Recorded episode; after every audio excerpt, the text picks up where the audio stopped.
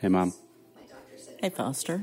Thank you for having me on your podcast. Um, even though I am the last one to be invited in the family, Can you explain to me what a podcast is? it is actually like a TV show on the airwaves. Mm, can you be more specific? That sounds like radio.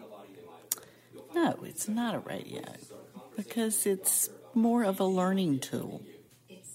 Mm, what's the difference between radio and podcast? Well, You listen to the radio in the car. I, did. It's just whatever is playing. I can't get a podcast on my radio. Well, it's very clear that my mom does not know what I do for a living, but she's going to get me food. She loves you anyway. Stay back. Bye.